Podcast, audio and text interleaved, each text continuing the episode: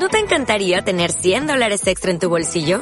Haz que un experto bilingüe de TurboTax declare tus impuestos para el 31 de marzo y obtén 100 dólares de vuelta al instante. Porque no importa cuáles hayan sido tus logros del año pasado, TurboTax hace que cuenten. Obtén 100 dólares de vuelta y tus impuestos con 100% de precisión. Solo con Intuit TurboTax. Debes declarar para el 31 de marzo. Crédito solo aplicable al costo de la presentación federal con TurboTax Full Service. Oferta sujeta a cambios o cancelación en cualquier momento bendición de servirle al Señor en, un, en, una, en una institución educativa. Creo que el pastor Escobar conoce la historia. Eh, no que seamos maestros por profesión, pero creo que más porque Dios así lo quiere, ¿verdad? Y estamos trabajando con, con algunos jóvenes y esos jóvenes estamos tratando de hacerles cambiar los hábitos que a veces tenemos y que nos afectan. Yo quiero hablarle esta noche a usted de los hábitos que tienen aquellos cristianos que son bendecidos. O sea, aquellos hábitos que a nosotros nos hacen eh, avanzar un poquito más en el conocimiento de Dios. No que, no que el hábito me va a hacer mucho mejor, pero al menos me va a ayudar a entender mucho más la voluntad de Dios. Amén, hermanos. O sea, me va a ayudar a, a, ir moldeando esas cosas que a veces traíamos tan arraigadas. Yo creo que cuando hablamos de las mañas que traíamos arraigadas del mundo, creo que muchos de los que están acá me entienden, ¿verdad? Algunos tal vez no tuvimos otro tipo de problemas, sino la música, sino la forma en que hablábamos y Dios poco a poco ha ido cambiando esa forma de actuar. Yo quiero decirle que es una, eso es parte del trabajo del Espíritu Santo, lo que Él puede hacer en nuestras vidas, pero nosotros somos participantes activos de eso. Dios no va a cambiar nada por imposición, ¿sabía usted? Dios no cambia nada por imposición. Dios le da a usted una mente nueva. ¿Quiénes saben que tenemos la mente de Cristo? Dios le da a usted una mente nueva y esa mente comienza a transformarse en la manera que nosotros vamos acercándonos mucho más a Dios. Yo le voy a hablar esta noche cinco consejos, cinco hábitos que tenemos los cristianos, que deseamos la bendición de Dios de una manera especial. Yo cuando hablo de bendición no quiero que también solamente piense en dinero, ¿verdad? Porque a nosotros nos han enseñado de que ser bendecidos es tener mucho dinero. Y yo le voy a explicar una cosa, creo que más de alguno de los que están acá no anda un dólar en la bolsa, pero es la persona más bendecida del mundo. Porque la bendición no la hace cuanto tiene. Ahora, si lo tiene y aún así se siente feliz, pues gloria a Dios por eso, ¿verdad? Y la primera cosa que debemos cambiar, recuerde usted que dice el apóstol, que nosotros somos cartas leídas, cartas escritas en los corazones. O sea, nosotros representamos a la iglesia. A la iglesia hace unos días venían unos hermanos a, hablar conmigo y me decían, pastor, ya oyó usted la nueva noticia. Yo le voy a contar a ustedes dos, mis hermanos, para que ya la sepan. La nueva noticia es que dicen que la iglesia evangélica se va a unir con la iglesia católica. Yo le dije, esa es una de las cosas que a mí no me preocupan, le digo. ¿Sabe por qué no me preocupa?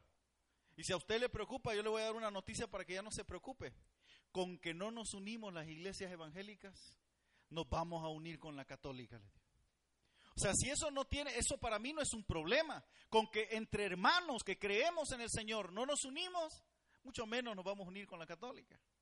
O sea, no porque no se pueda, digo, eso es algo que con el tiempo nosotros sabemos de que hay cosas que no compartimos, pero, pero no, ese es el punto. El punto es de que no nos unimos ni con los hermanos que creemos igual, mucho menos con ellos. Y el primer hábito que debo cambiar, un hábito positivo, un hábito que yo debo comenzar a, a cambiar en mi vida es, es este. Cuide su testimonio y no el de sus amigos. O sea, Preocúpese por lo que usted está haciendo y no por lo que hacen sus hermanos. Fíjese que Dios es bien especial.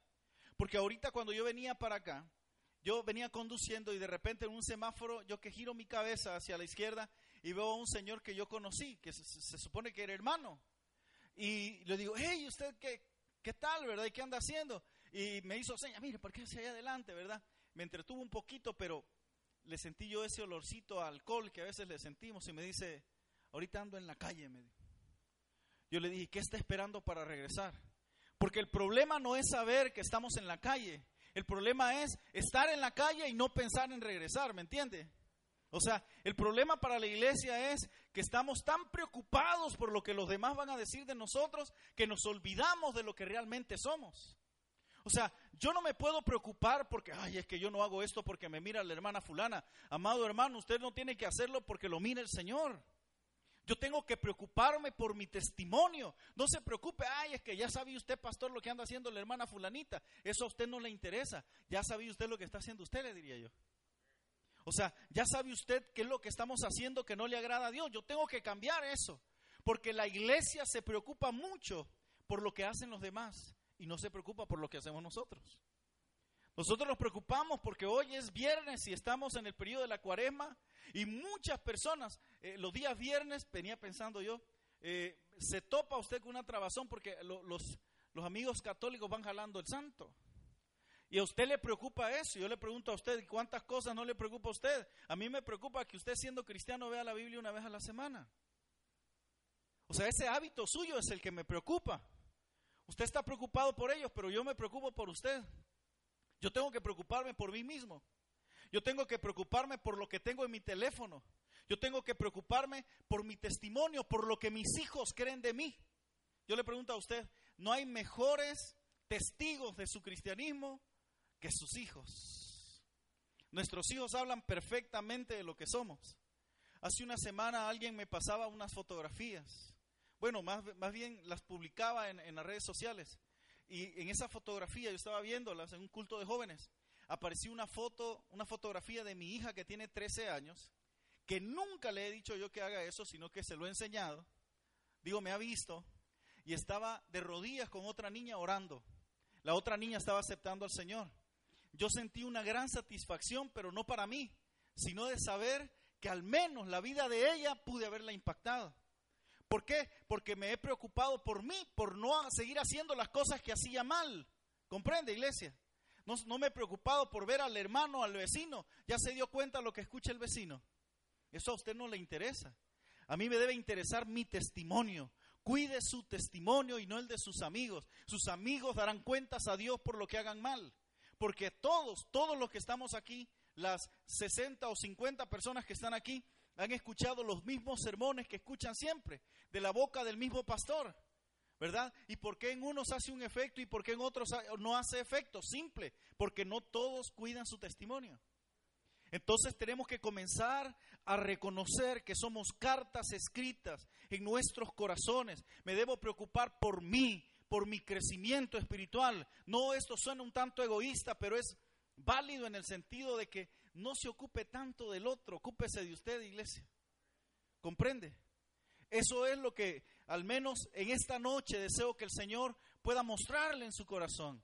Porque Él me lo ha mostrado a mí. A veces nos preocupamos, ya viste, ese es un gran aragán. Yo le digo, en lo que usted critica esto, usted puede ayudar a hacer algo. Y no estar tal vez perdiendo su tiempo.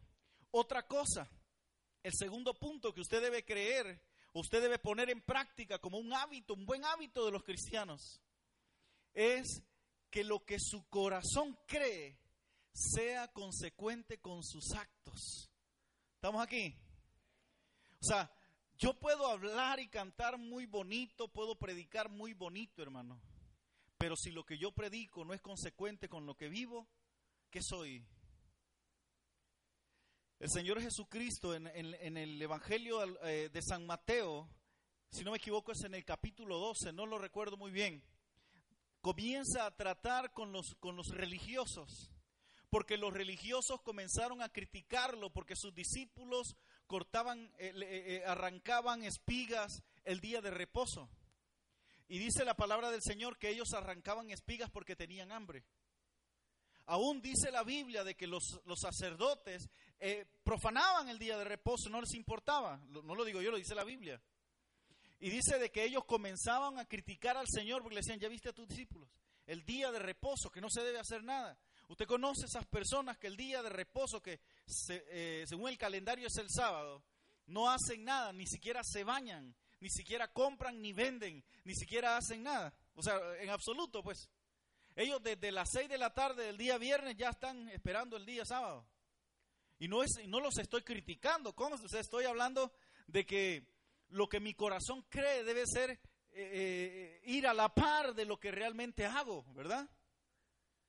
Tengo que comenzar a pedirle a Dios que Él me ayude a transformar. Y ellos dicen que lo criticaban, pero el Señor no podía sanar a alguien el día sábado. Dicen de que había un hombre con la mano seca y ese día lo sanó. Y ellos lo criticaban, porque ¿quién se cree Él para sanarlo el día sábado? Les decía. Y él les dijo, si a ustedes una oveja se les va en un despeñadero, en un barranco, como lo conocemos nosotros, si la sacan el día sábado, aunque sea día de reposo, porque es una oveja. ¿Y por qué no permiten que el Hijo de Dios sane a una persona el día sábado? ¿Por qué? Porque estamos, no somos consecuentes, ¿verdad? No, o sea, hablamos muy bien, pero nuestros actos no son. Usted lo mira y usted dice, no, hombre, este, él dice que es cristiano, pero no se nota. ¿Cuántas personas ha oído así usted? Y a nosotros, ¿qué, ¿qué nos pasa cuando nos dicen eso, iglesia? Nos alegramos, ¿verdad? Y le damos gloria a Dios porque, Señor, alguien me vino a decir la verdad. No, ¿verdad? Nos enojamos. Pero cuán cierto es, ¿verdad? Cuán real es que a veces necesitamos eh, eh, que sea pareja las dos cosas. Que crean usted de, veras lo que Dios puede hacer. Este hombre que yo le digo que me encontró, mire, él estaba casado con una, con una muchacha, está casado con una muchacha que se congrega en una iglesia profética. Ella siempre anda con el pelito, con su mantelina, está muy bien, yo no tengo ningún problema con eso. Pero dice que cuando, no sé qué fue lo que él cometió, pero ella fue la que lo corrió de la casa. Y no le importó, o sea, yo no lo justifico, ¿verdad? No justifico el pecado de nadie. Porque si algo está mal, está mal. O sea, usted debe saber que no, no, está bien y nosotros lo sabemos. Los hijos de Dios sabemos que cuando algo no lo estamos haciendo bien, eh, no estamos en paz. Pero yo le digo una cosa ah, y le decía a este hermano, hoy hay culto. Hoy es el día de regresar. No mañana. Yo le digo, mire, si usted quiere hasta le ayudo para que lo ingresen a, a, un centro de rehabilitación, hermano, yo le echo la mano, pero hoy, no mañana. Porque eh, usted dice, ay, ¿cree usted, me decía él, que yo puedo ir a la iglesia así como estoy? Yo le digo, ¿y usted qué cree? ¿Cuántos de nosotros en la iglesia nos peleamos cuando entra un bolo, hermano? ¿Ah? ¿Cuántos? Y si se siente el bolo aquí adelante, porque ahorita que estaban las hermanas danzando, a los bolitos les encanta ese ambiente, ¿se ha dado cuenta? Y eso sí danzan, no como nosotros que con pena brincamos, ¿verdad? Que, los hermanos saltando y, nosotros con el pie nada más, porque nos acordamos cómo bailamos ahí en el mundo, pero no queremos entrarle. ¿Verdad? O sea, ahí es donde nosotros tenemos que ir, ser eh, eh, consecuentes con eso. Y le decía el Señor a los, a los sacerdotes, quiero misericordia. ¿Se acuerdan cuando el Señor dijo misericordia quiero y no sacrificio? Misericordia, hermano. No se le olvide que él, ha venido por el más tirado a la desgracia. Yo no puedo cerrarle la puerta a nadie solamente porque yo siento que estoy mejor que los demás. Claro, usted tiene 20 años de estar aquí, algo tuvo que haber hecho el Señor en su vida. ¿Verdad? No se compare con el que tiene tres meses, aunque le voy a decir algo. 11 años tengo de estar sirviendo en la iglesia donde estoy. Y hay hermanos de tres meses que tienen mejor testimonio que los de 11. Porque los de 11 creen que porque asisten al culto todos los días son mejores que los de tres, meses. Yo no sé si esta camisa le queda a alguien, pero si le queda, hermano, como dicen los jóvenes, póngasela. Vea lo que dice, que lo que tu corazón cree sea consecuente con, con tus actos. Tercero, preocúpese, preocúpese por mantener una buena relación con el Señor. Y cuando hablo de mantener una buena relación con el Señor, no me refiero a que sea un gran servidor, hermano. Porque yo sé que muchos de los que están aquí son buenos servidores. Porque entramos a la iglesia a las 7 de la mañana y salimos a las 9 de la noche. ¿Quiénes son así? Y usted cree que usted, ay, yo, creo que Dios a mí me mira como, ay, mi hijo lindo, precioso, ¿verdad? O sea, eso no significa nada, es una relación íntima. Porque andamos vuelta para acá, vuelta para allá, pero no tenemos tiempo para escuchar al Señor. Yo he, comprobado algo, yo se lo, esto se lo digo como testimonio. Yo he descubierto que cuando Dios quiere hablarnos y nosotros estamos muy afanados, aún en el ministerio, siendo pastores o siendo servidores, Dios busca la manera de hacerlo. Este, el año pasado, el año 2016, para comenzar el año, hermano, yo estaba en ese tiempo, estaba en un campamento con unos jóvenes. En ese tiempo habíamos estado en un campamento si mal no recuerdo, el 27, eh, 28 y 29, no, 28, 29 y 30 habíamos estado en un campamento de diciembre. Yo regresé el 31 a la casa, solo para la fiesta, y el primero, segundo y tercero íbamos para otro campamento con otro grupo de jóvenes. Mi hijo se había quedado en la casa con, con mi hija, con mis dos hijos. Se habían quedado juntos con sus abuelitos, con su mamá y con todo el mundo. Estábamos en la primera noche, no, en la segunda noche del campamento cuando eh, una niña de la iglesia, de una, de una de las que andaba con nosotros en la iglesia, se quebró un pie. Por no pisar una gallina que se le cruzó en el camino, dio un mal paso y ahí se le quebró el pie. Eso puede suceder, ¿verdad? De la forma menos esperada. Estábamos en el hospital de Sonsonate esperando que saliera la señorita cuando me avisa la hermana de ella y me dice, pastor, ya salimos, ya le pusieron una bota, entonces ya vamos para afuera. Y salió cuando ella me llamó, me sonó mi teléfono, yo escuché cuando contesté, escuchaba los gritos de mi hijo. Tiene 11 años, en ese entonces tenía 10. Y él por estar cocinando se había quemado con aceite. Yo recuerdo que yo me fui para el hospital de donde estaba en el campamento. Claro, cualquiera hubiera dicho, yo me quedo porque yo le prometí servir al Señor, pero yo sabía que yo tenía algo pendiente ahí. Y me regresé y le, hablé a unos hermanos, hágame el favor de llevarme al niño al hospital, porque la mamá de ellos estaba operada. Entonces no había quien lo llevara, tenía que llevarlo a alguien y unos hermanos me hicieron el favor de llevarlo. Cuando estábamos en el hospital, yo recuerdo, en el Bloom, yo recuerdo que allí en esa cama donde estaba, el Señor comenzó a recordarme lo importante que era también dedicarle tiempo a mi familia.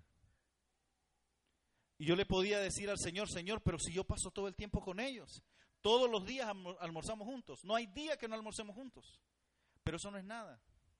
Y él comenzó a recordármelo y recuerdo que tres días después que lo ingresamos al hospital, lo metieron a, otra vez a cirugía porque le hicieron un injerto de piel porque la, quemadura de la pierna era muy grande. Y ahí el Señor, cuando a Él lo llevaban para adentro, yo me di cuenta de lo necesario que era tomarme un tiempo a solas con el Señor. No que no lo hiciera, porque usted cree y yo creo que con el tiempo que oramos las cosas van bien, ¿verdad? No me diga usted cuánto tiempo ora en la mañana, ¿verdad? Porque probablemente algunos orarán media hora, una hora, dos horas, tres horas, lo que sea otros lo harán cinco minutos. Y yo creía que estaba bien, pero el Señor esa noche me recordó que teníamos una relación pendiente. Me lo recordó con mis hijos y me lo recordó conmigo. Ahí yo dije, Señor, dependo completamente de ti.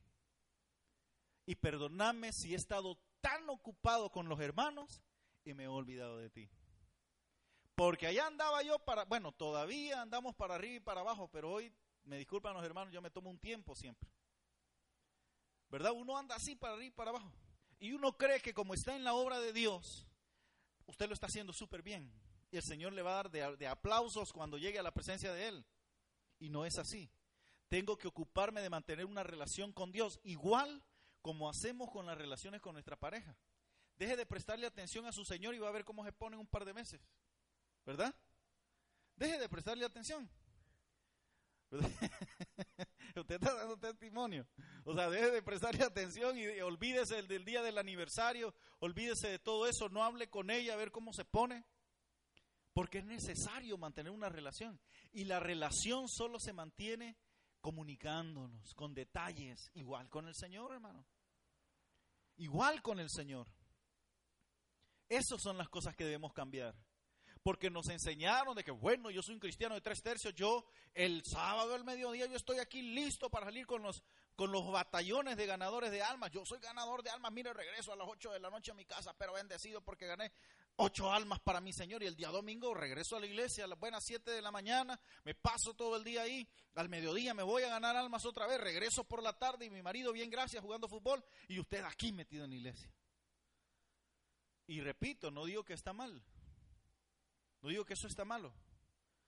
Digo que hay que hacer tiempo también para lo demás. Digo, hay que hacer tiempo para el Señor.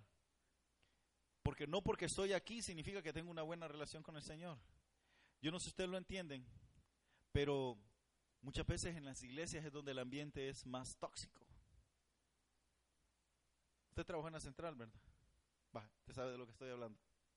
En las iglesias el ambiente es más así porque como todos se creen santos, hermano. ¿Verdad? Si ahí el más pecador es el pastor, aquel que está, ese es el pecador, dicen. ¿Verdad? Allí, así es donde, donde usted tiene que ponerse a cuentas. Vea lo que dice. Primero, cuida tu testimonio en el de tus amigos. Deja a tus amigos en paz, hermano. Deja de señalar a tus amigos, que un dedo señalas a tus amigos y tres te señalan a ti. Dos, que lo que tu corazón cree, que lo que habla tu boca también sea consecuente con tus actos. Que se note, que se vea, que usted esté en la jugada, ¿verdad? Preocúpese por su relación con el Señor, hable con Él. Créale al, créale al Señor. El Señor va a hacer cosas grandes con usted, pero créale. Cuarto, cuarto hábito, Hable de Cristo sin abrir la boca. Esto lo he escuchado antes, ¿verdad? Hable del Señor sin abrir la boca. ¿Cómo? ¿Verdad que usted es cristiano, hermano? ¿Verdad que usted es cristiano? ¿Cómo se me nota por la gran camisa el gran logo del tabernáculo que ando en la camisa? No, ¿verdad? Es que usted es diferente. ¿Cuántas veces le han dicho eso? ¿Alguna vez le han dicho, mira, a mí me encanta hablar con usted? No por la voz tan linda que tiene, ¿verdad? Sino porque usted siempre tiene una palabra para uno. Uno siempre se nota, ¿verdad? Cuando usted de veras ha conocido al Señor. No es eh, conflictivo, no es problemático, no anda sembrando cizaña, no anda tratando de armar su equipo. El Señor Jesús en ese mismo capítulo de Mateo dijo que un reino dividido no iba a prevalecer. Estamos hablando lo mismo, hermano. Ay, yo soy de las acomodadoras, pero yo no me meto con la hermana fulana porque me cae mal, ¿verdad? Reino dividido. No hemos hablado con el pastor, hermano. Un reino dividido no va a prevalecer. O sea, ¿cómo lo hago? Usted, mire, ganaría muchas almas solamente con su testimonio. Estaba reunido allá en el pueblo como en los pueblos es diferente que aquí en la ciudad. En los pueblos cuando hay un acto en el municipio invitan al sacerdote, invitan al pastor y gracias a Dios a mí me invitan, casi no voy, pero cuando voy ahí estamos con el cura echándonos de codazos, ¿verdad? Y una vez nos pusimos a platicar y me dice, mire, me dice, este, y, aquel muchacho que está allá se congrega en su iglesia. Sí, le digo yo, qué buen testimonio tiene ese hermano. Y ya cuando se puso así el Señor, ¿verdad? Porque estaba todas las, todas las escuelas enfrente, ¿verdad? Y nosotros en la mesa de honor, estaba ahí y me decía, ¿y aquel muchacho que está allá se congrega con ustedes? Sí, qué buen testimonio tiene. Ya vengo yo de, Saltón, ¿verdad? Y le digo, aquel que está allá también. Ay, hermano, es no viera cómo se comporta en la escuela. Se da cuenta. Se da cuenta lo que hablan las personas de usted. Y yo le repito, si a usted le molesta eso, hermano, pues tendrá sus razones para molestarse, pero si le están diciendo la verdad, siéntase contento que alguien se preocupa por decirle la verdad, hermano. Si hay algo que a las personas no les notan de usted que no está bien, entonces cámbielo, ¿verdad? No se enoje, hombre. Yo sé que molesta que venga otra persona a decirle a uno eso, pero no se enoje, acéptelo, recíbalo, ¿verdad? Porque no podemos recibir, bueno, aún la Biblia dice que acaso recibiremos de Dios lo bueno y no lo malo, ¿verdad? Usted va a recibir solamente los buenos comentarios. Ay, hermano, qué lindo canta usted, ¿verdad? Y usted, ay, el gran pavo, ¿verdad? El año pasado, en el colegio donde estudian mis hijos, para cerrar el año siempre hacen musicales. Y viene mi hijo que siempre le ha gustado cantar. Eh, y me dice, fíjese que voy a salir otra vez en el musical. Y me dijo el profe de música que el, el, el, personaje que me tocó a mí me queda pero al pelo. Yo le dije, ¿cuál te, cuál te pusieron? El pavo real, me dijo. Yo dije, este bicho quizás no sabe cuál es el pavo real, dije yo. Pero cabal, el pavo real se, cuando lo exaltan, saca la, cola y yo le dije, hijo, entiende el mensaje, le digo yo. ¿Verdad? Que lo que cuando canta, usted no canta para los hermanos, canta para el Señor. No canta para que digan, ay, qué lindo canta el hermano, ¿verdad? O qué linda canta la hermana. Canta para el Señor. ¿Verdad? Y no, entonces, no lo digo por ustedes, ustedes cantan perfecto, ¿verdad? O sea, no lo digo por eso, lo digo porque así pasa. ¿Verdad? Pero así se nos abre la cola cuando nos dicen algo, ay, pastor, qué linda esa palabra que usted predicó. pues, la unción del Señor, ¿verdad? Y usted, ¿qué? ¿Verdad? O sea, usted sabe que lo que usted habla es porque Dios tiene que decirle algo a alguien y como no hay una piedra en el púlpito, tiene que decirlo por medio de usted, porque dijo la palabra que si yo no hablaba, las piedras iban a hablar. ¿Amén o no amén? Solo el pastor está aquí hoy. Bueno, hable del, del Señor sin, sin abrir la boca. Y vea lo que dice el 5. Me dijeron Sí, tenemos tiempo. No critique a los demás a menos que usted sea perfecto. ¿Verdad que a veces nos cuesta, hermano? Todos cometemos errores.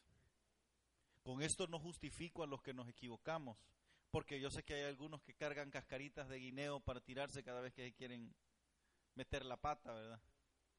Pero no lo critique, hermano. No se meta usted a tijerear a los demás. ¿Verdad? Esto tiene más o menos que ver con el primero, pero, pero yo quiero hacer énfasis en eso, no critique. Ah, mire que dicen que el pastor de tal iglesia anda mal. Eso a usted no le interesa, hermano. Mejor ore por el varón, ¿verdad? ¿Cuántas veces han llegado a usted? Yo, yo siempre he manejado esa idea en nuestra iglesia. Yo le digo, yo a nadie le permito que hablen mal de los hermanos. Porque hace poco llegó alguien y me dijo, una hermana de la iglesia, pastor, dicen que la hermana fulana todas las noches duerme en la casa de fulano. Y yo conozco a la hermana de ella. Le hablo a la hermana y le digo, mira vos, aclárame esto. Tu hermana ha estado durmiendo en tu casa. Sí, pastor, todos los días. ¿cómo es que hace? Se, se clona y se separa, ¿verdad? O se parte en dos. Y se va una para el otro lado y la otra. Es que me, dijeron esto y el otro no, pastor. Todos los días ha estado aquí. Todos los días duerme aquí. Es que dicen esto, decirle que tenga cuidado porque a lo mejor algo ha hecho mal y la gente la anda tijereando. Pero antes de, sabe que nosotros deberíamos de ser muy serios con eso, ¿verdad?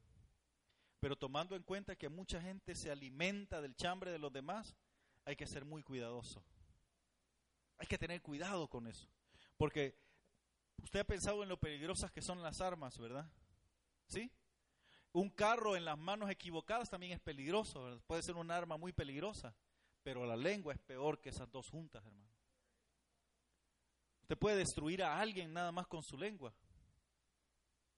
Le cuento un testimonio, pero no vaya a andarle diciendo a nadie, por favor. Hace unos días vino una persona de Estados Unidos y fueron a cenar y me invitaron a mí. Claro, si se trata de ir a cenar, pues yo tengo que hacer el sacrificio, hermano, ¿verdad? Más si es un buen, un buen restaurante, tengo que sacrificarme por el ministerio. Y fuimos y me llaman y me dicen, pastor, estamos en tal lado, véngase para acá. Y yo dije, pues ni lento ni perezoso, para allá voy. Y me fui y cuando yo llegué, lo que a mí me asustó fue que estaban, no, no me asustó, le soy honesto, me, me, dije yo, ¿qué onda aquí, verdad? Eh, me pongo en modo mundano o modo cristiano.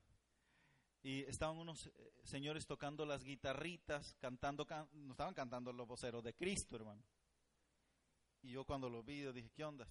Siente, siéntese, pastor, y que no sé qué, es el pastor. Y ya usted sabe toda la historia, ¿verdad? Eh, se sentaron y dijeron, vamos a, vamos a comer, comenzamos a comer y le dijeron al Señor, váyanse y regresan.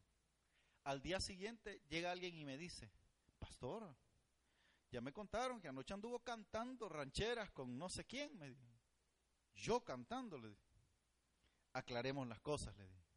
Primero fui a comer, segundo me invitaron, ¿verdad? El que, el que venía de visita andaba de mundano y dijo, bueno, voy a pedir unas cancioncitas para acordarme de mi mamá y toda la historia, ¿verdad? Y yo estaba ahí, ni modo que me, ni modo que hiciera yo esto. ¿Verdad? O que me levantara de la mesa cuando ellos estaban tocando, podría haberlo hecho. Pero hubiera dicho, este pastor sí está loco, ¿verdad? ¿Cómo alcanzo al, ese que no es cristiano? ¿cómo le, ¿Cómo le hablo del Señor si me pongo de, religioso, verdad? Conste. Claro, no estaban bebiendo ni nada de eso, pero viera qué rápido me hicieron chambre. Primero que yo era el que cantaba, aparte que yo nunca he cantado rancheras, hermano, creo que no la pego como, como mariachi. La panza de mariachi la tengo. Gracias, hermano. Pero, pero no la pego. Pero ya me andaban en el chambre.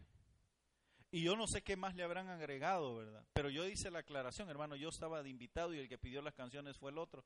Y en una de esas me dijo, pastor, pídala a usted. Ya se me olvidaron todas, le dije. ¿Verdad? porque en una de esas comienzo a sacar yo el repertorio y, se, se, arruinó la noche.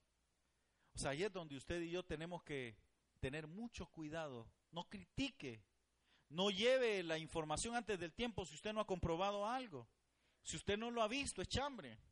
Si viene alguien y le dice, dicen que la hermana fulana tal y tal cosa, y usted ya lo repite, ese es chambre. El que lo vio puede dar fe de eso, pero el que no lo vio es chambre.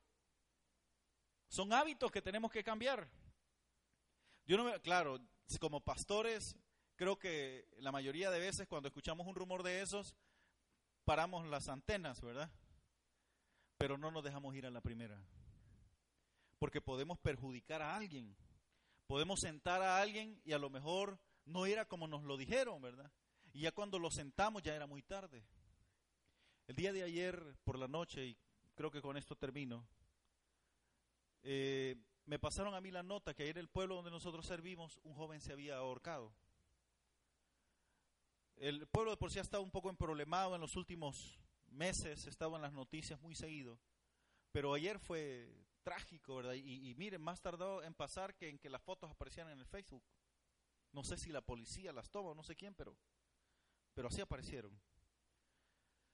Y yo le pregunto, hermano, ¿y qué es lo que pasó? Porque el hermano me decía, yo no creo que lo haya sido, pastor, no lo puedo creer. Y usted sabe el impacto que a uno le ocasiona ver a un jovencito, hermano, estamos hablando de unos 21 años. Y me dice, es que a él, me dice, en la iglesia donde se congregaba, el pastor dijo que él estaba endemoniado. Le sacaron el demonio, según ellos, ¿verdad? O los demonios, no sé cuántos eran. Ni pregunté, ¿verdad? Ya este chambre, hermano. Porque a mí me contaron. O sea, ya estoy de chambroso yo también pero al parecer como que volvió a recaer. Yo no sé qué problema era el que tenía, hermano. O sea, yo no ni siquiera puedo asegurar lo que así era, que estaba endemoniado, ¿verdad? Pero cuánto daño le podemos hacer a alguien, ¿verdad? Mira el hermano que estaba endemoniado, ya volvió a lo misma. Mira el hermano ya está haciendo esto, mira el hermano tal y tal cosa.